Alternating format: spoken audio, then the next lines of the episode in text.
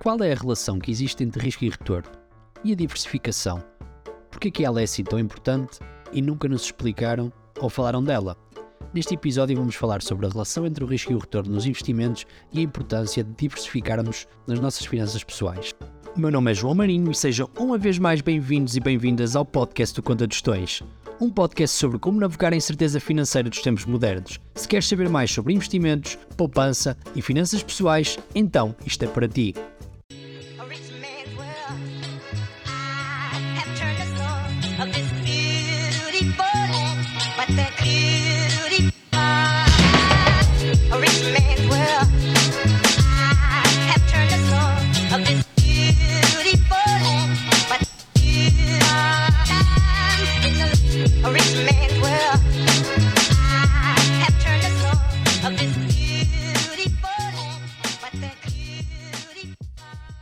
Olá malta, bem-vindas e bem-vindos a mais um episódio de Conta de.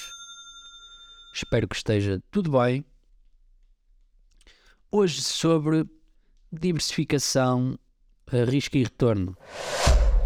Quando pensamos em finanças pessoais e sobre aquilo que nos deviam ensinar ou não na escola, às vezes, e estava a pensar nisto no outro dia, não, é só sobre a questão de investirmos, pouparmos, etc.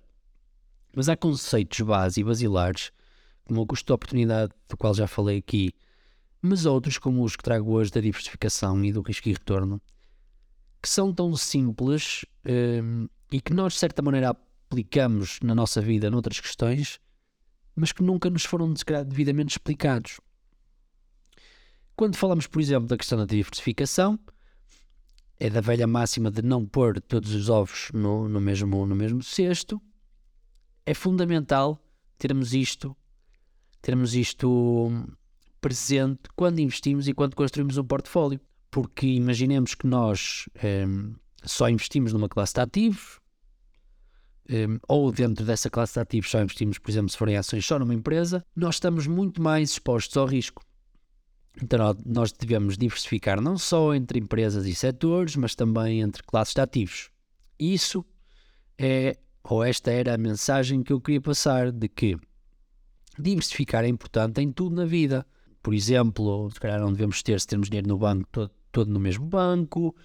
Hum, se queremos fazer um portfólio, não devemos ter tudo em, por exemplo, ações, imóveis, ou, por exemplo, em ouro, ou em Bitcoin, o que seja, não faz sentido. Em Portugal existe muito a cultura de que comprar casa é um investimento e as pessoas realmente não, não, não, não tinham a, cultura financeira, a literacia financeira para fazer outras coisas.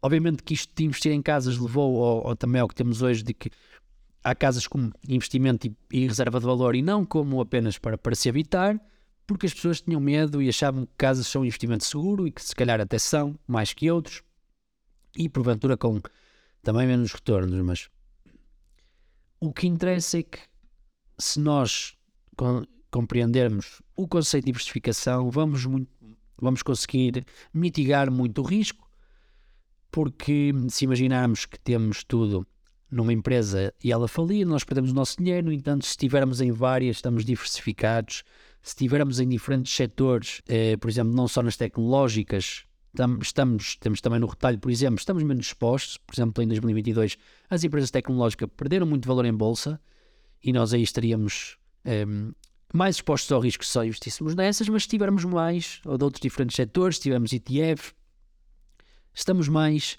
diversificados, os ETFs já fazem isso por nós. Aqui entrariam de novo as vantagens dos fundos mudos, dos ETFs face às ações, mas não, não a propósito de, deste podcast de hoje. Não obstante, lembrem-se sempre, diversificar é importante em todos os aspectos, mas sobretudo nos investimentos e nas finanças pessoais, ajuda-nos a proteger os nossos investimentos contra flutuações do mercado e reduz o risco de perdermos o nosso dinheiro num único investimento. Portanto, não invistam tudo em Bitcoin, malta. A mensagem é essa. E quem diz Bitcoin diz outra classe de ativos por si só, o que me leva ao seguinte ponto: do retorno e do risco. Lembrem-se que diversificar, embora seja importante, não é garantia contra a perda financeira, é apenas uma estratégia, ok? E se calhar não há ativos sem riscos. Nós consideramos que o nosso dinheiro no banco não tem risco, consideramos que há ativos que são de que investimos são de capital garantido, mas há sempre risco e há um risco de contraparte, do banco falir, etc, etc. Existe sempre algum risco associado aos nossos investimentos, mas a vida sem risco não existe. Eh, Acho que também já tinha referido isso e vocês também sabem isso, portanto, risco e retorno. O segundo ponto é uma das, das prin- principais hum, considerações e dos principais pontos que todos os investidores bem preparados sabem, e não só os investidores, mas o cidadão comum deveria saber, que é quanto maior o risco de um investimento, maior é, é a probabilidade de retorno elevado. Mas também maior é a possibilidade de tu perderes o teu dinheiro. Portanto, o que queremos dizer com isto é que, por exemplo, as ações têm maior potencial de retorno do que um produto de renda fixa, como as obrigações do tesouro, mas também têm maior risco de perdas. Pensemos, por exemplo, numa questão de uma conta à ordem, hipoteticamente, que vos dá 3%. Esses 3% que vos dá sobre o vosso capital, estamos a falar dos 3% garantidos e de um capital garantido ou quase sempre garantido, porque eh, nestes casos o vosso dinheiro supostamente está seguro. Quando falamos das ações, vocês investem e compram a um preço e há flutuações que podem, podem fazer com que o vosso dinheiro eh, seja hum, apreciado em 50% ou perca o valor. Portanto, o, o retorno é muito maior do que os 3% máximos que vos davam a conta poupança, mas também a possibilidade de perda, de perda é muito maior, porque no outro caso vocês não perderiam à partida o vosso dinheiro. Portanto, há sempre esta relação que nos ajuda a, a entender e a estar alerta para eventuais fraudes, quando a esmola é grande o pobre desconfia, e portanto, se há muito retorno, também há muito risco. Obviamente, voltando à questão das estratégias, diversificação, etc., podemos mitigar os riscos através de estratégias, ser investidores inteligentes, pesquisarmos, fazermos a nossa due diligence, investigarmos as coisas, pesquisarmos, perguntarmos, etc.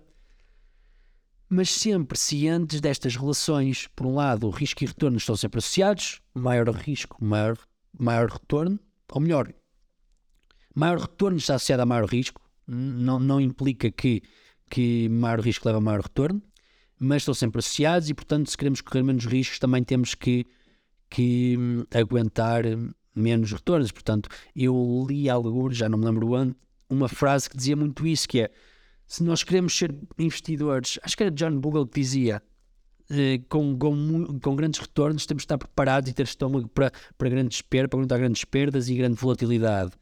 Se não queremos isso para nós, malta, nós retornos, obviamente, mas temos que saber viver com isso. E portanto, terminando o tópico de hoje, lembrem-se que uma boa estratégia de investimento é sempre diversificar a nossa carteira, escolhendo investimentos com difri- diferentes níveis de retorno.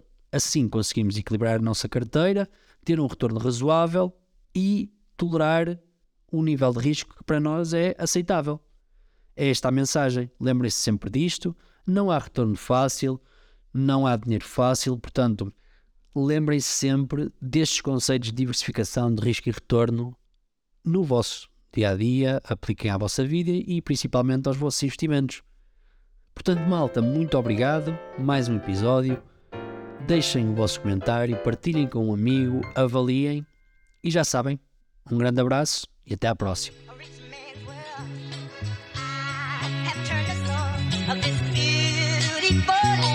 But the.